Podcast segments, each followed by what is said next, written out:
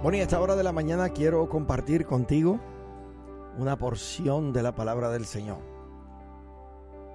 Quiero leer el libro del profeta Ezequiel, capítulo 13, del 1 en adelante. Ezequiel 13, del verso 1 en adelante, y la palabra del Señor lee eh, de la siguiente forma, y, y quiero leer de la, perdón, de la versión Reina Valera, del 1960. Ezequiel capítulo 13, verso 1 dice, Vino a mí palabra de Jehová diciendo, Hijo de hombre, profetiza contra los profetas de Israel que profetizan, y di a los que profetizan de su propio corazón, oíd palabra de Jehová. Así ha dicho Jehová el Señor ay de los profetas insensatos que andan en pos de su propio espíritu y nada han visto. Como zorras en los desiertos fueron tus profetas, oh Israel. No habéis subido a las brechas ni habéis edificado un muro alrededor de la casa de Israel para que resista firme en la batalla en el día de Jehová vieron vanidad y adivinación mentirosa. Dicen, ha dicho Jehová, y Jehová no los envió. Con todo esperan que Él confirme la palabra de ellos.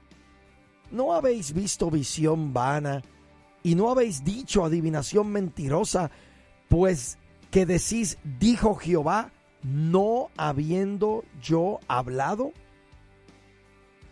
Por tanto así ha dicho Jehová el Señor por cuanto vosotros habéis hablado vanidad y habéis visto mentira, por tanto, he aquí yo estoy contra vosotros, dice Jehová el Señor.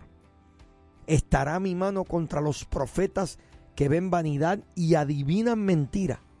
No estarán en la congregación de mi pueblo, ni serán inscritos en el libro de la casa de Israel, ni a la tierra de Israel volverán y sabréis que yo soy Jehová el Señor. Sí, por cuanto engañaron a mi pueblo diciendo paz, no habiendo paz. Y uno edificaba la pared, y he aquí que los otros la recubrían con, con lodo suelto. Di a los recubridores con lodo suelto que caerá. Vendrá lluvia torrencial y enviaré piedras de granizo que la hagan caer y viento tempestuoso la romperá. En esta mañana, eh, en, en este libro de Ezequiel precisamente, es donde Dios dice, busqué entre ellos un hombre que edificara un muro y se pusiera en la brecha delante de mí por la tierra para que yo no la destruyera. Eso lo dice en Ezequiel 22, 13, más adelante. Y esto es cierto para nosotros hoy. Los ojos del Señor están escudriñando la tierra en busca de hombres y mujeres piadosos que exalten la justicia de Dios en su tierra. La brecha en este versículo se refiere precisamente a un lugar donde el error o la falsedad se han infiltrado, permitiendo la confusión del mal e invitando al juicio de Dios. A veces estas brechas son tan graves que llevan a naciones enteras al borde de la destrucción. Esto realmente fue lo que le sucedió a Israel después del Éxodo. Pero la palabra de Dios registra esta declaración notable.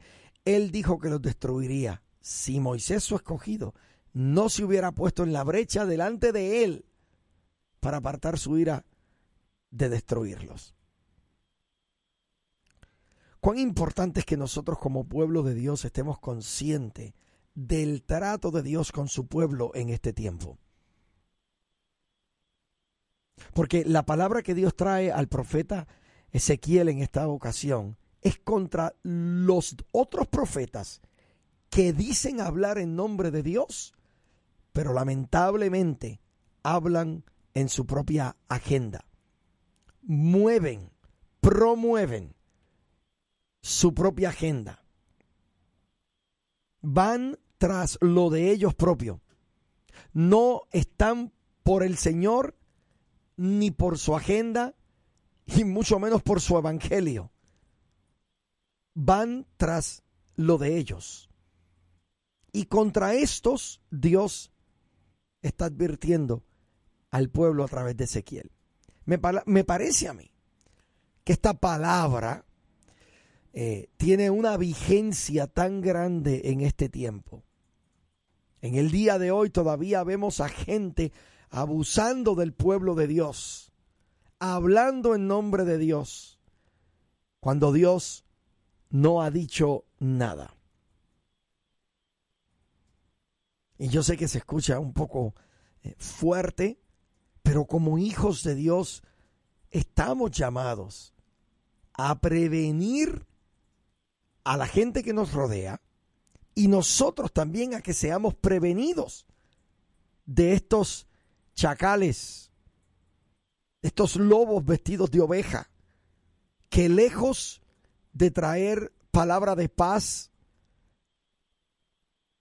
palabra de libertad, palabra de restauración, lo que vienen a traer es palabra de juicio si no das, de maldición si no te comprometes a enviarles dinero. Esta vergüenza se nos ha volcado encima y nos ha tocado vivir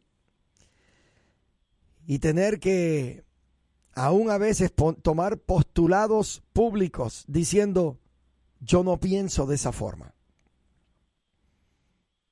Hace algunos años tuve la oportunidad de tomar un taxi en la ciudad de Santiago, en Chile, y la persona, el chofer que me llevaba, me dijo, ¿y qué lo trae a Chile?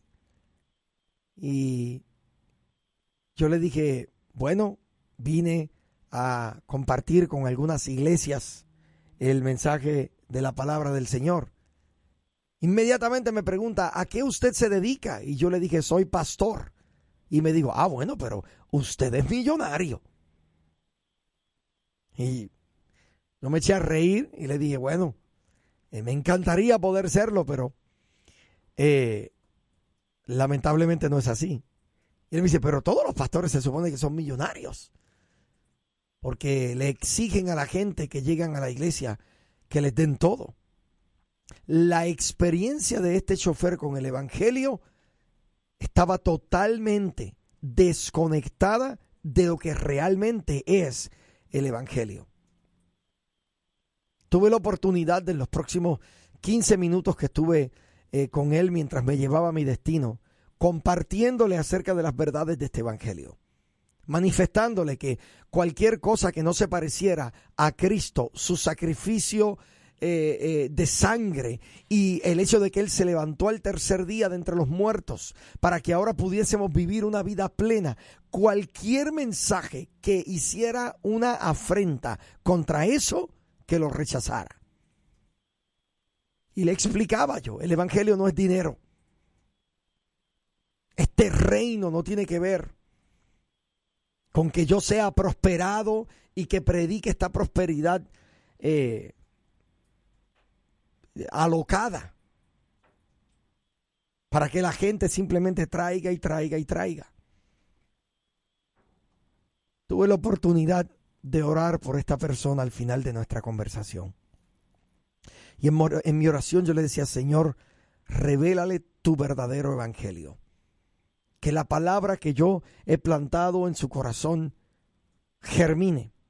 Y que esta persona entienda que tú eres mucho más que los falsos maestros, que los charlatanes que piensan eh, eh, que son enviados por ti, pero son enviados por su propio capricho y por su propia avaricia y por su propio amor al Dios mamón, al Dios del dinero. Esta profecía que el Señor le da a Ezequiel, como te bien dije hace un momento, todavía tiene vigencia. Crezcamos en este Evangelio. alimentémonos de la palabra del Señor. Entendamos, por favor, este, este pacto presente que no tiene nada que ver con lo que tú traes a un supuesto altar y tiene todo que ver con lo que Cristo puso en el altar, que fue su propia vida, para que ahora usted y yo disfrutemos de una mejor vida, de una vida plena en Cristo y que podamos manifestar las verdades del reino a esta tierra entera. Así que vivamos predicando el Evangelio. Vivamos predicando el verdadero Evangelio. Y que Dios no tenga ya que decir, busqué entre ellos a uno que edificara, que se pusiera en la brecha y no encontré a uno. Seamos nosotros los edificadores de vidas y comencemos por favor en nuestra propia casa. Comencemos a edificar un mejor matrimonio. Comencemos a edificar un mejor hogar. Comencemos a edificar una mejor y más sólida relación con nuestros hijos. Comencemos a edificar en la iglesia, en la congregación en donde Dios nos ha plantado. Seamos edificadores efectivos en este reino maravilloso del Señor Jesucristo.